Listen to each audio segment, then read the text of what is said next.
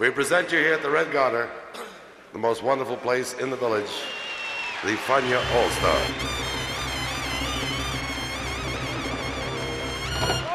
La hora faniática.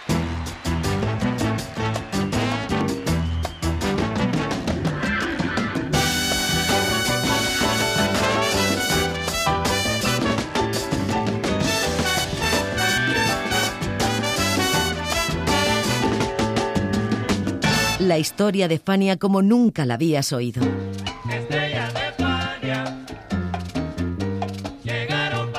La sorprendente historia de Fania Records.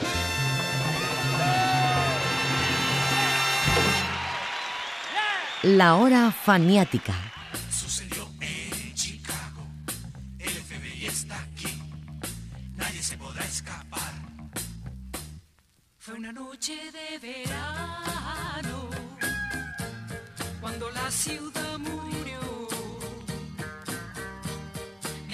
Masacre de San Valentín fue una matanza, un crimen colectivo perpetrado el 14 de febrero de 1929 en un garaje ubicado en el 2122 de la North Clark Street, en la zona norte de Chicago. Cuatro pistoleros que se hicieron pasar por policías pusieron contra la pared a cinco gángsters del llamado Northside Gang y los ametrallaron. El hecho, que pasaría a los anales del crimen organizado como la matanza que simbolizó una época terrible, fue una acción ordenada por Al Capone para dar una lección de autoridad a su gran rival por el control de esa zona de la Ciudad del Viento, George Bucks Moran. Pero también ese hecho, que quedó impune, trascendió en el tiempo y se convirtió en un icono de la violencia. El arte y la cultura bebieron de esa iconografía y la música sintió sus efectos, incluso como la música latina, el Latin Soul y la salsa de Nueva York. Esta es la historia de uno de sus rastros, Saint Latin's Day Massacre, de Joe Batan. Bienvenidos a la hora faniática. It's all set for this Thursday, Mr. Capone. In the morning, around 10.30. We got a nice Valentine all ready to deliver. A Valentine for Bugs. Say, Jack, just make sure it's a great big red Valentine, huh? Hello, boys. Uh, something I can do for you? Yeah, you can shut up. I'll line up all of you. Face that wall.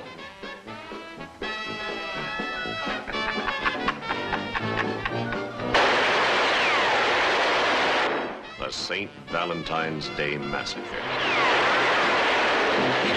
In this age, when everyone seems to be careful,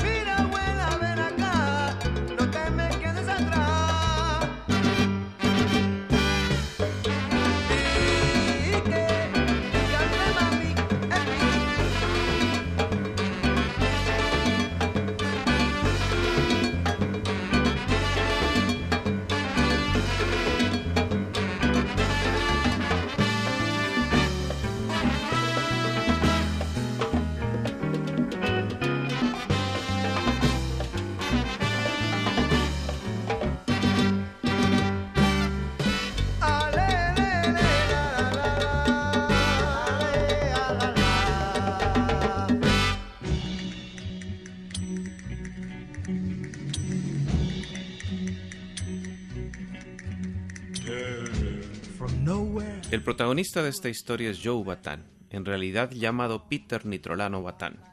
Neoyorquino, generación del 42, de padre filipino y madre puertorriqueña, fue un cantante en sus comienzos de reggae, de ska y de mento, y que solía exponer sus virtudes en cualquier calle del Spanish Harlem. Pero también fue pandillero, y pasó una temporada en la prisión estatal de Coxsackie por robar un automóvil. Al salir, se dedicó en serio a la música y se hizo famoso cantando con su grupo The Latin Swingers en bares de la calle 98. En 1968, Jerry Masucci, quien sabía que Joe Batán era una potencial mina de oro, prácticamente lo obligó a firmar un preacuerdo con Fania Records. Su primer disco fue Gypsy Woman, y la canción que le daba nombre, compuesta por Curtis Mayfield, fue un éxito arrollador. En un periodo de cuatro años, Batán lanzó 10 temas que alcanzaron los 10 primeros lugares del hit parade en la ciudad, y su éxito dependió, sobre todas las cosas, de su enorme carisma.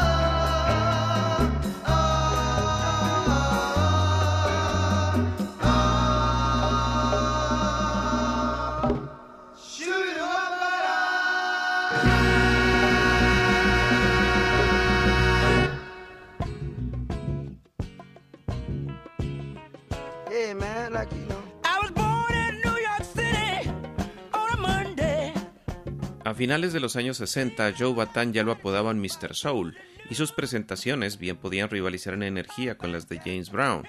La grabación de Poor Boy simbolizó aquella posición asentada por el ácido Singing Some Soul y con un tema que definía su entrada a las ligas mayores, I Am No Stranger. En 1971, y sabiendo que llegaba por igual a ambos públicos, Bataan se autodenominó Mr. New York Cambió el nombre del grupo y convocando a gente como su amigo de adolescencia Bobby Rodríguez y al trombonista Eddie Hernández, pasó de llamar a su grupo Latin Swingers a denominarlo The East Side Kids. Con la producción de Johnny Pacheco, el nuevo disco se tituló Mr. New York and the East Side Kids.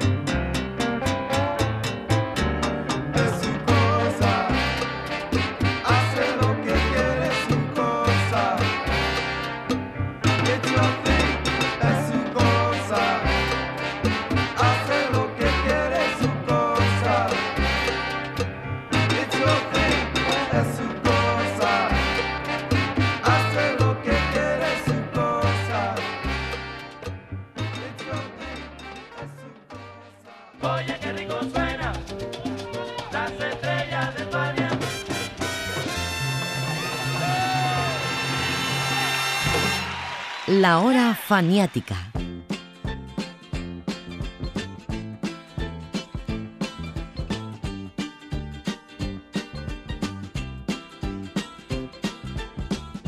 Saints Latin Day Massacre fue el sexto disco de Joe Bataan en su andadura con Fania Records.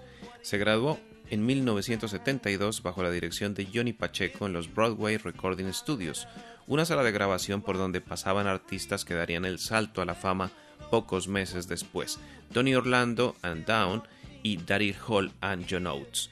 Como productores oficiaron Jerry Masucci, Joe Bataan y Bobby Marin, pero este solo en dos temas. Y el ingeniero fue, por supuesto, Irving Greenbaum. En ese día, cuando yo entró con el grupo, nadie Reese Music, ¿entiendes? Ah. Todos jovencitos, 12 años nada más, los, los nenes. En- fui adentro del estudio, estaba pensando, mira, si no, if we don't finish this recording, si no terminar el recording, le va a botar aquí. So, entonces, hicieron el whole album completo Sí. en cuatro horas. El Pacheco me está diciendo, ¿Quieres, you want to rest? Dice, no, no, no, no, no, no, no, vamos a hacerlo ahora. Y grabó nueve canciones en cuatro horas. Imposible ahora hacer eso. Yo toqué el piano cantando eh, the same time. El grupo también, todito completo. You can't do it now. No se puede. Entonces me, me, me- me miró. I said, ¿está bien? He said, sí. And then I went home and the rest was history.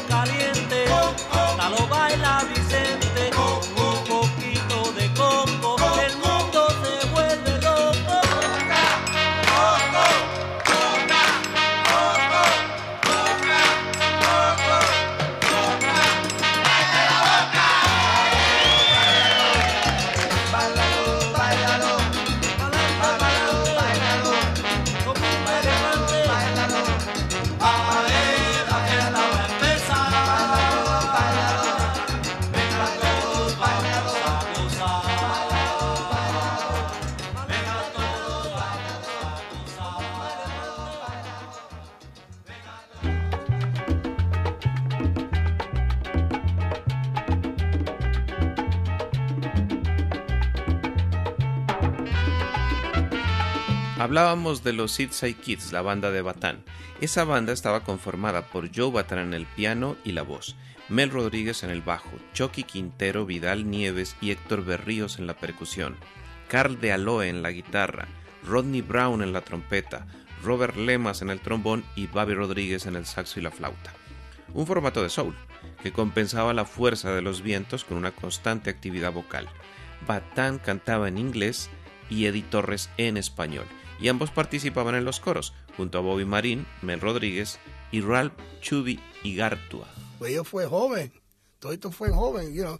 Yo lo veía a ellos, ¿cómo se dice? Rehearsing, el, mensaje. Uh yo fui adentro, el, centro, um, entonces yo estaba ahí, pero no tenía pianista. So yo me fui ahí y cogí el cuchillo y le metí en el piano. Mira, yo voy a estar el líder de este grupo ahora. Y si tú uh, Miguche, we're going to make it big. Y nadie ha dicho nada. You know? so, entonces fui el líder y José May estaba well, practicing en grabar. You know? Yo di el primer flute a Bobby Rodríguez. Yo uh -huh. le di a él.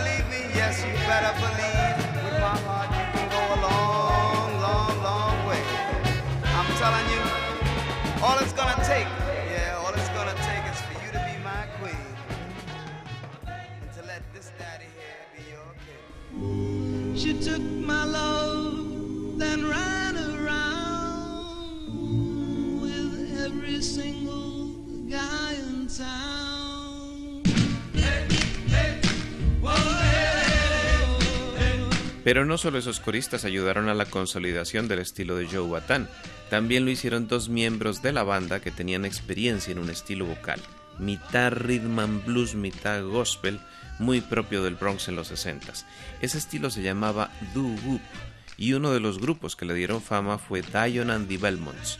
A la imagen y semejanza de Dion and the Belmonts surgió Bandido, grupo liderado por Car de Aloe y Mel Rodríguez, que se incorporaron más tarde a la banda de Batán.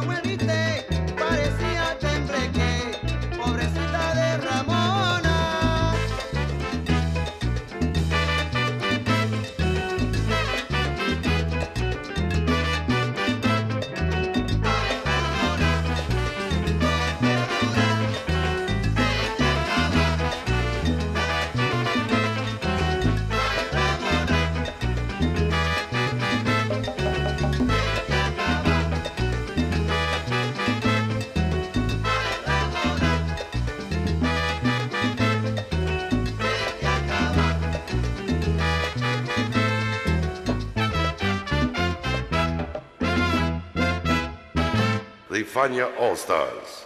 Fania, the great young company that we hope you will enjoy throughout the years. La hora faniática.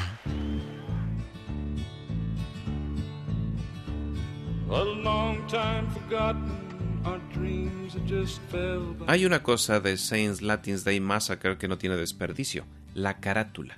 El diseño fue de Stuart Leutner y tenía tres elementos. Los créditos, con letras de efecto gore tipo sangre escurriendo por la pared, dos tumbas a los lados, reproducidas del cementerio Goodlawn del Bronx, y sobre fondo negro, una foto de Joe Batan en plan francotirador con un rifle de caza Winchester y todos los miembros de la banda abatidos por las balas.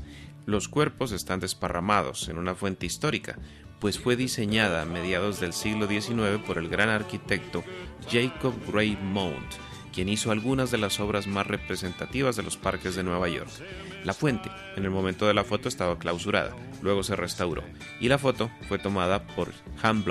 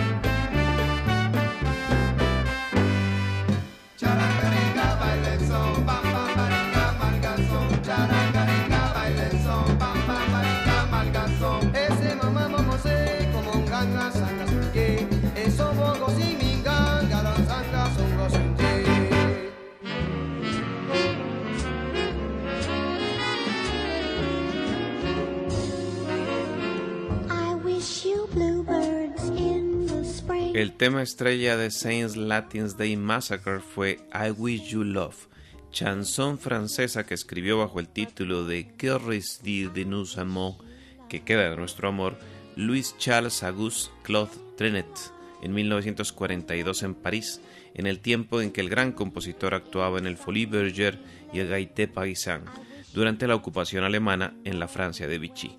Pues bien, la música de esta chanson tan popular fue hecha por Leo Chuliak y le dio la vuelta al mundo. Algunos años después, Albert Beach la reescribió en inglés y desde 1957 fue un hit radial con multitud de versiones. Cuando le tocó el turno a Joe Watan, este hizo dos versiones para el mismo álbum, una en tiempo de bolero y otra en tiempo de mambo.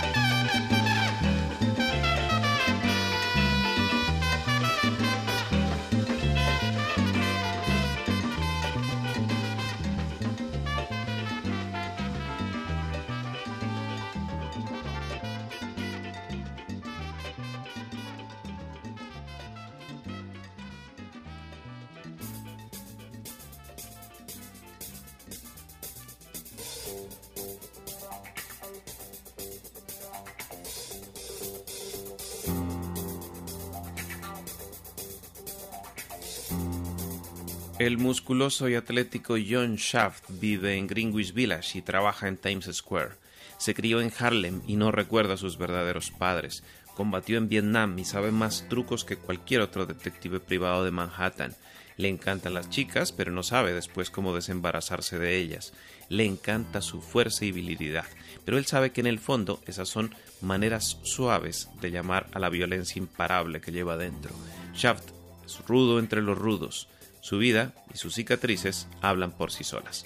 Este es el perfil del detective John Shaft, icono entre los iconos de la Black Exploitation. La película original fue dirigida en 1971 por Gordon Parks y protagonizada por Richard Roundtree. La música fue un hit de Isaac Hayes para el sello Stax. You better be standing still?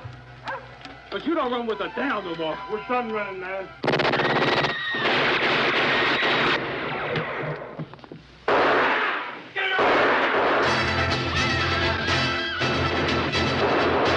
Shaft. Hotter than Bond, cooler than Bullet. Rated R. If you want to see Shaft, ask your mama.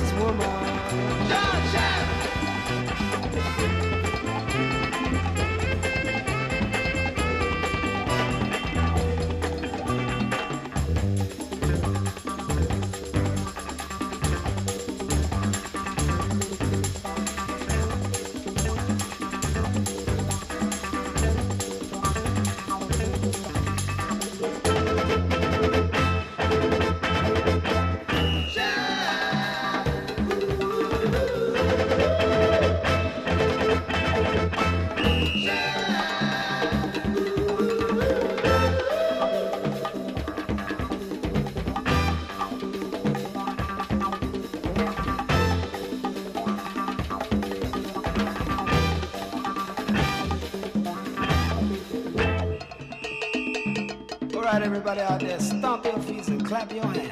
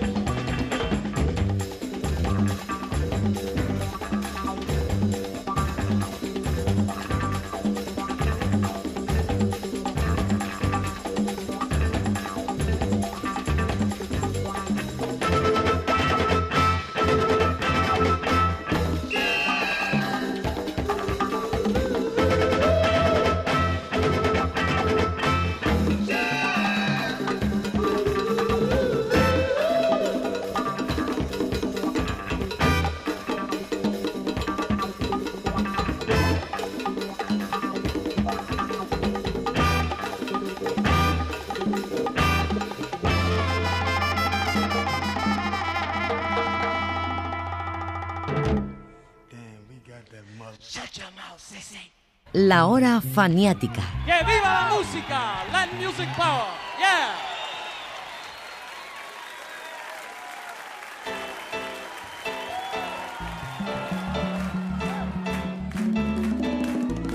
Otro de los éxitos de Saint Latin's Day Massacre fue la guajira para Puerto Rico Boy, cantada por Edwin Torres y que según Bobby Marín manejaba elementos armónicos similares al Oye como va de Tito Puente, pero donde destaca sobre todo la flauta de Bobby Rodríguez. Precisamente fue Bobby quien echó una mano a Joe Batan cuando éste, tras la grabación de Saints Latin Day Massacre, decidió dejar Fania Records, hastiado por los regateos de Jerry Masucci a sus ganancias. Lo que siguió, por supuesto, es otra historia. En esta, en la hora faniática, los acompañó José Arteaga. ¿Y por qué se acabó la relación con Fania? ¿Con Fania? La verdad. La verdad. La verdad. Pues ese tipo no paga. You know, igual como so, con todo y todo esa gente ahí. uh, yo fui el único que siempre está peleando con, con todito. Y a Jerry Masillo, eh, en los problemas, él sabe que yo vine de la calle y yo quiero el mío. Right? Entonces él me va a dar un par de dinero aquí, como decirle a todito la Fania. Y yo no va a decir, pero esa es la verdad. Yo fui el primer artista que salió de la Fania. Gracias a Dios.